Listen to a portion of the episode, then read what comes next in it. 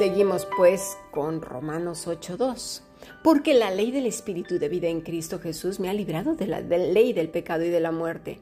Porque lo que era imposible para la ley, por cuanto era débil por la carne, Dios enviando a su Hijo en semejanza de carne de pecado, y a causa del pecado condenó al pecado en la carne, para que la justicia de la ley se cumpliese en nosotros, que no andamos conforme a la carne, sino conforme al Espíritu. Hasta aquí la palabra de Dios. Bueno, ¿cómo pues nuestros afanes serán los mismos que eran antes de tener una nueva naturaleza? Eso es incongruente. Si es así, hay algo que no anda bien. Debe de ser tratado entonces con urgencia. Pídele al Señor que te ayude. Y busca consejo de personas sabias que anden en el Espíritu es decir, apegadas a Cristo, no que anden con religiosidades y verborreas extrañas. No, no, no. Esto no quiere decir vivir de manera descuidada tampoco. No vemos eso en la vida de Cristo. Recordemos que él no llevaba la bolsa, la llevaba eh, la bolsa del dinero, la llevaba Judas. Además, también en Lucas 8.2 vamos a leerlo. Y algunas mujeres que habían sido sanadas de espíritus malos y de enfermedades, María, que se llamaba Magdalena, de la que habían salido siete demonios, Juana, mujer de Chuza, intendente de Herodes, y Susana, y otras, fíjate, muchas, eh, es decir, muchas es muchas, ¿eh? Y muchas es muchas en todos los idiomas, que le servían de sus bienes. Vemos un conjunto de diaconisas sirviendo al Señor. Eso quiere decir la palabra servir en este pasaje. Estaba todo bien organizado. El Señor no vivía de manera despilfarrada o como un vago. No se malentienda vivir sin afanes. Él sabía que Dios es el que le sustentaba y Jesús vivía de manera sabia. Dice Pablo en el verso 4 de Romanos 8, que no vivamos según la carne, sino conforme al Espíritu. Versículo 5, porque los que son de la carne piensan en las cosas de la carne, pero los que son del Espíritu en las cosas del Espíritu. Porque el ocuparse de la carne es muerte, pero el ocuparse del Espíritu es vida y paz. Por cuanto los designios de la carne son enemistad contra Dios, porque no se sujetan a la ley de Dios ni tampoco pueden. Los que viven según la carne no pueden agradar a Dios. ¿Por qué? Bueno, vamos a ver. La carne el estado no regenerado del hombre, naturaleza humana con sus debilidades física moralmente y pasiones, o específicamente un ser humano como tal, carnal, carne, cuerpo, humano, naturaleza, sangre. Los hombres convencionales del mundo, pues, sin Cristo, sin esperanza, ¿cómo pues van a agradar a Dios si sus corazones andan extraviados en, en todas las cosas que preocupan a los hombres del mundo? Están siempre afanados, tristes, deprimidos, amargados, refunfuñando de, bueno, ya, ya los conocemos, ¿para qué hacer? ¿Eh? Los afanes, dice el Señor, el aplauso también y la recompensa. Veamos que nos dice Mateo 6.2. Cuando pues des limosna, no hagas tocar trompeta delante de ti como hacen los hipócritas en las sinagogas y en las calles, para ser alabados por los hombres. De cierto os digo que ya tienen su recompensa. Mas cuando tú des limosna, no sepa tu izquierda lo que hace la derecha. Cómo nos encanta a todos los seres humanos ser aplaudidos. Tenemos una necesidad de ser aceptados por otros hombres, cuando son exactamente seres mortales, como tú, como yo, como todos somos seres mortales. Pero no nos satisface la aprobación de Dios. Queremos a fuerzas que sean otros humanos. Claro, como tienen una mejor posición, claro, como tienen dinero, claro, como son gente de, influencia. No, hoy le llamamos a cualquiera los grandes hombres de Dios. Dice el Señor que los primeros serán los postreros y los postreros los primeros. Tengamos cuidado con ubicar a las personas en lugares donde no les corresponde. Las cosas que preocupan al mundo pues son las iras, resentimientos, falta de perdón, acumular y acumular y acumular cosas y cosas, ¿verdad? Chismes, contiendas, rebeliones, religiosidades, mentiras, hipocresías, robos, hechicerías, mundanalidades, malas palabras, malos pensamientos, vidas descuidadas y una serie de etcéteras. Los hijos de Dios piensan en las cosas, en los asuntos del Padre, que es vida, ¿verdad? En Cristo Jesús y paz. Y continuamos con Romanos 8, versículo 12. Así que, hermanos, deudores somos no a la carne, para que vivamos conforme a la carne, porque si vivís conforme a la carne, moriréis. Mas si por el Espíritu hacéis morir las obras de la carne, viviréis. Porque todos los que son guiados por el Espíritu de Dios, estos son hijos de Dios, pues no habéis recibido el espíritu de esclavitud para estar otra vez en temor, hombre. Bueno, esto ya lo digo yo, sino habéis recibido el espíritu de adopción por el cual clamamos, Abba Padre. Hasta aquí la palabra de Dios. Dice Pablo que nada le debemos a la muerte. ¿O sí? ¿Verdad que no? Nos, trajo durante años esclavos de, de cosas horribles, de vicios, de malos pensamientos, de tristezas, de amarguras, de angustias, ¿verdad? El corazón parecía un albergue de cosas terribles, de fatalidades. Conozco gente que guarda rencores hasta de su infancia. Madre mía, qué memorias se vuelven tan históricos. ¿Cómo pues podríamos volver a ser esclavos de Satanás? Eso es absurdo. Y más tonto, necio y estúpido es ser esclavos de los hombres, de lobos rapaces que aplastan, masacran y desollan a las ovejitas con chantajes y con promesas que Dios no ha dicho. Estaba escuchando a un supuesto pastor diciendo que en el cristiano hay mucho poder y que si hacía una llamada al canal, llamada que por supuesto cuesta dos dólares por minuto, sería el día en que se desataría el poder del cielo y que en menos de 48 horas ese milagro que esperaba iba a ser desatado y que eso sí tenía que creer, iba a haber un milagro portentoso en 48 horas. ¿En serio? Eso dijo en algún momento el Señor. Pero claro, ven a la gente desesperada y encima le sacan dinero. ¿Y qué hace esta gente miserable?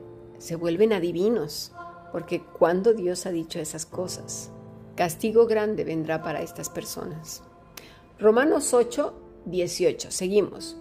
Pues tengo por cierto que las aflicciones del tiempo presente no son comparables con la gloria venidera que nos, en nosotros ha de manifestarse, porque el anhelo ardiente de la creación es aguardar la manifestación de los hijos de Dios, porque la creación fue sujeta a vanidad, no por su propia voluntad, sino por causa del que la sujetó en esperanza, porque también la creación misma será libertada de la esclavitud de corrupción a la libertad gloriosa de los hijos de Dios. ¿Está hablando acaso Pablo de una vida color de rosa, sin problemas, con todo resuelto? No. Ni siquiera está prometiendo o dando a entender que diciendo o haciendo algo, ¿sí? las cosas van a desaparecer o se van a resolver. Dice, las aflicciones del tiempo presente. Padsema quiere decir padecer, padecimiento, algo que se sufre, adversidad o dolor emoción adversa, por ejemplo, que está alguien preocupado, padecer, padecimiento, sufrimiento, aflicción.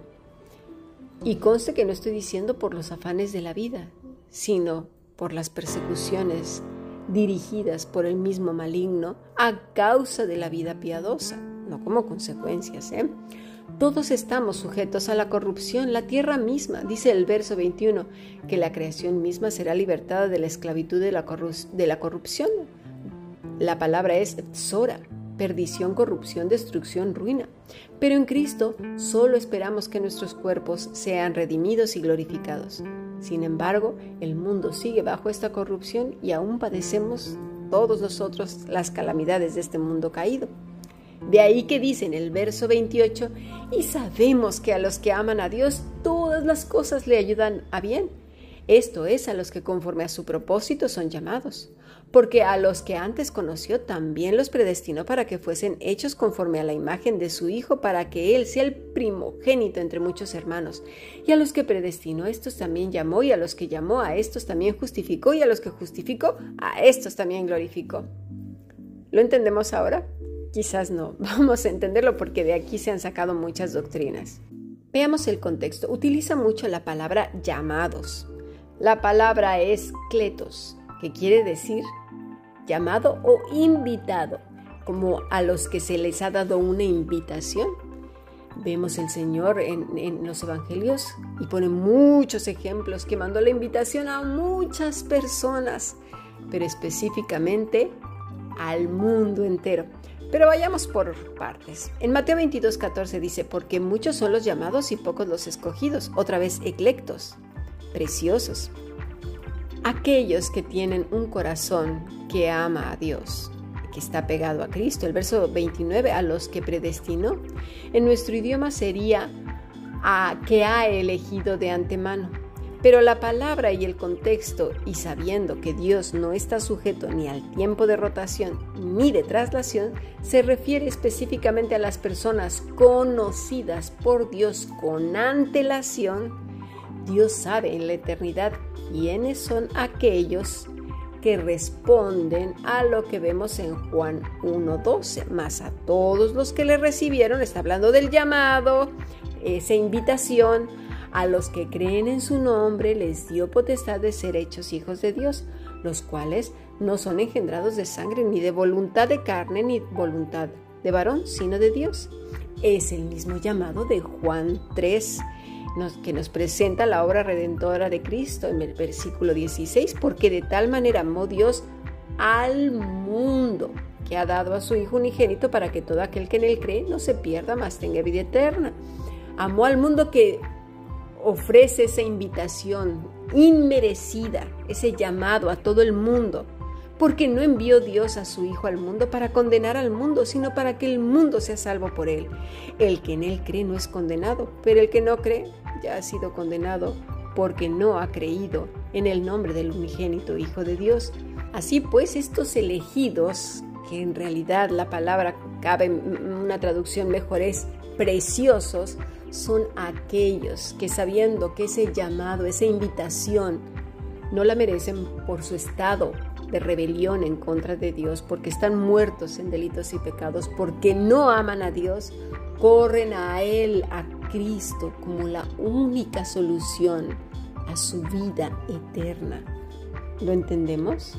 Así pues, entonces concluimos en Apocalipsis 3:12, al que venciere, yo le haré columna en el templo de mi Dios y nunca más saldrá de allí, y escribiré sobre él el nombre de mi Dios y el nombre de la ciudad de mi Dios, la nueva Jerusalén, la cual desciende del cielo de mi Dios, y mi nombre nuevo. El que tiene oído, oiga lo que el Espíritu dice a las iglesias. Eh, vemos aquí que el Señor no dice a unos cuantos, al que venciere, ¿verdad? El que tiene oído.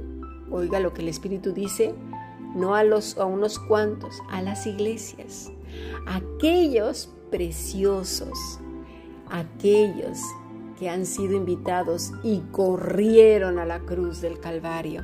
¿Y cómo es que serán columnas? Bueno, en la zona donde estaba ubicada Filadelfia había muchos terremotos y a causa de ello lo único que quedaba en pie eran las grandes y robustas columnas de las edificaciones. Muchas han quedado hasta hoy, pero no en la totalidad. Sin embargo, Cristo sabe que los terremotos de la vida piadosa son muchos y Él promete hacernos columnas, columnas fuertes, robustas, firmes. Dice al que venciere. Al que venciere, bueno, acabamos de escuchar Romanos 8, ¿verdad? Y en todo su contexto. Dice el Señor que pondrá el nombre de nuestro Padre y el nombre de la bella ciudad de Dios y su nombre nuevo, nuestro Rey de Gloria, honores y más honores, vidas piadosas, distintas a las vidas del hombre sin Cristo, vidas que alumbran en medio de las tinieblas, vidas consagradas y hermosas que dan mucho fruto no por ellos, sino por el Espíritu Santo, operando día y noche en los hijos del Rey Hoy dirás, esto es muy difícil. Pues claro, si lo haces en tus propias fuerzas. ¿Qué pues diremos a esto? Si Dios es por nosotros, ¿quién contra nosotros? El que no escatimó a su propio Hijo, sino que lo entregó por todos nosotros, ¿cómo no nos dará también con él todas las cosas? Pero no está hablando de las cosas materiales. Estamos viendo en Apocalipsis capítulo 2 y 3 qué cosas. ¿Qué cosas? El fruto del Espíritu. Recordemos que el reino de los cielos no es comida ni bebida. Las dádivas que Dios da no se pudren en la tierra ni se avejenten. ¿Quién acusará a los eclectos, a los selectos, a los preciosos de Dios? Dios es el que justifica.